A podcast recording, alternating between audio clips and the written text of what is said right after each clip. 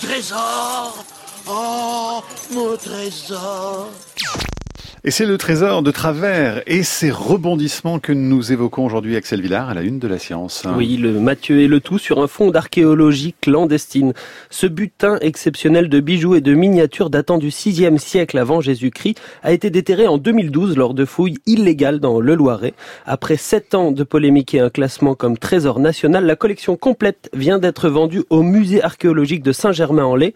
C'est un soulagement pour les archéologues et l'occasion de parler aussi de pratiques illégales avec vous, Jean-Paul Demoule. Bonjour. Bonjour. Vous êtes professeur émérite à l'Université Paris 1, ancien président de l'INRAP.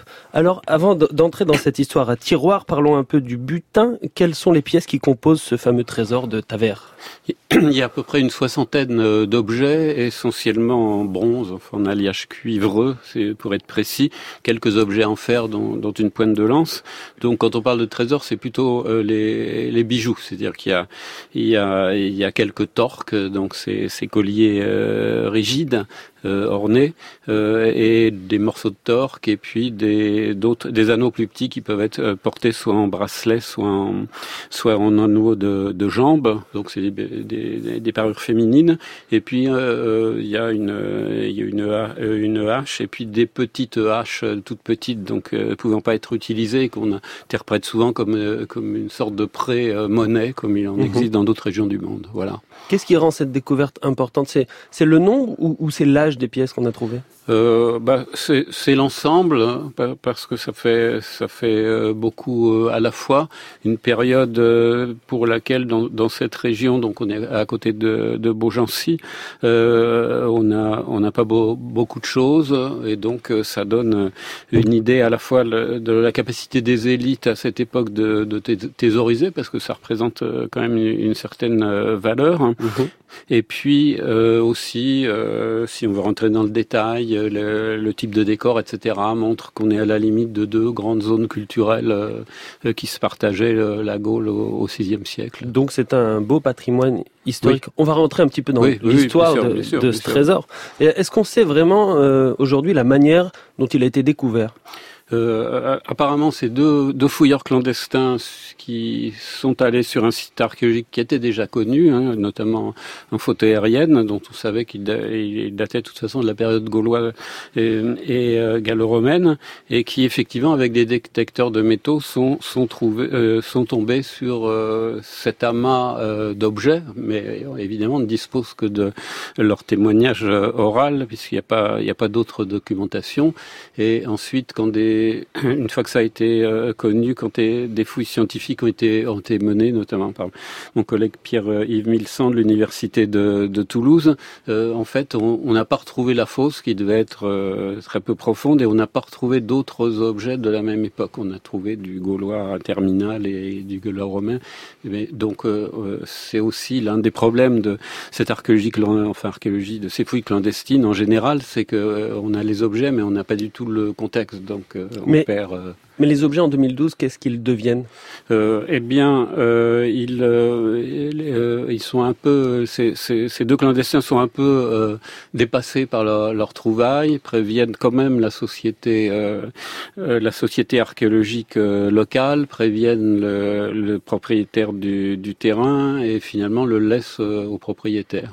Et à ce moment-là, c'est deux commissaires-priseurs qui reprennent un, petit peu le, trésor en main, avec pour but de le vendre aux enchères. C'est ce qui s'est passé, hein. une somme importante. Oui, euh, leur intervention était, était absolument pas euh, nécessaire parce que euh, une fois que normalement, si, si, le travail était fait correctement, euh, l'État aurait dû saisir ces objets puisque c'était c'était c'était illégal. Mais le, le, temps a passé, donc il y a un délai de, un délai de prescription. Mais à ce moment-là, ça aurait pu néanmoins être acheté par un, un, musée, ce qui a fini par se faire. Mais il y a deux commissaires priseurs euh, qui sont arrivés dans, dans le jeu, on n'avait pas besoin. Euh, bon, leur métier est de gagner de l'argent, donc on peut pas leur reprocher, mais en tout cas, ça n'a fait que compliquer, euh, euh que compliquer les choses, puisque à ce moment-là, ils ont entrepris d'organiser une vente aux enchères, ils ont fait un peu de la publicité. Il paraît que même des États du Golfe où il y a des nouveaux musées étaient intéressés. Ça on peut estimer, on peut estimer financièrement un, un, trésor du VIe siècle avant Jésus-Christ comme celui-là, Jean-Paul bah, C'est difficile à c'est difficile à sous-estimé. Euh, c'est les lois du marché. Il a finalement été vendu pour 50 000 euros, ce qui me paraît beaucoup, euh, si vous voulez. Il n'y a, pas de métaux précieux dedans. Il y a que mhm. l'intérêt historique.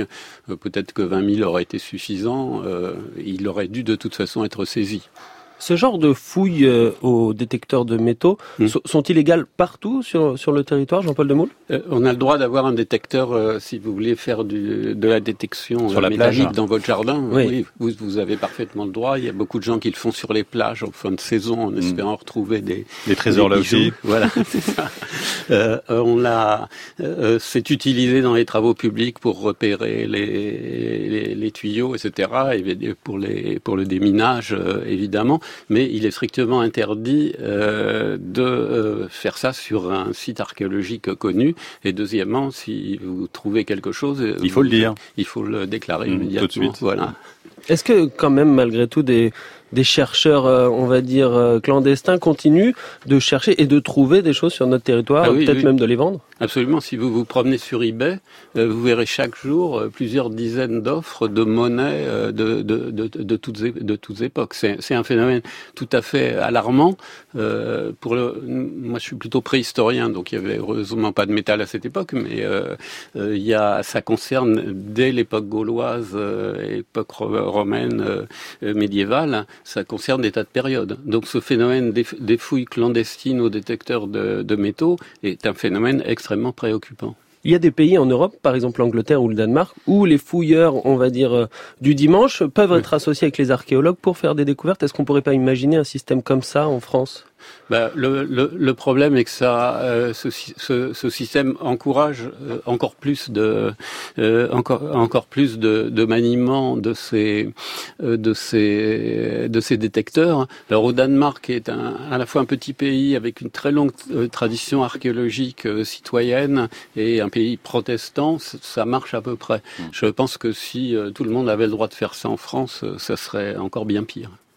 Ben, on pourra voir en tout cas euh, au musée de Saint-Germain-en-Laye le trésor de Taverne parce qu'il risque d'être exposé bientôt. Merci beaucoup Jean-Paul Demoule. Et le trésor national, donc euh, en l'occurrence. Oui, il a été classé. C'est une procédure qui empêche le, les objets de sortir.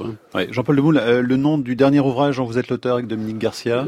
et Alain Schnapp, c'est une histoire des civilisations, comment l'archéologie justement bouleverse nos connaissances aux éditions de la découverte. Absolument, et ça fonctionne très bien pour ce livre et c'est tout à fait heureux. Merci beaucoup d'être venu aujourd'hui. Merci. La tête au carré. Merci Axel, à demain. À demain Mathieu.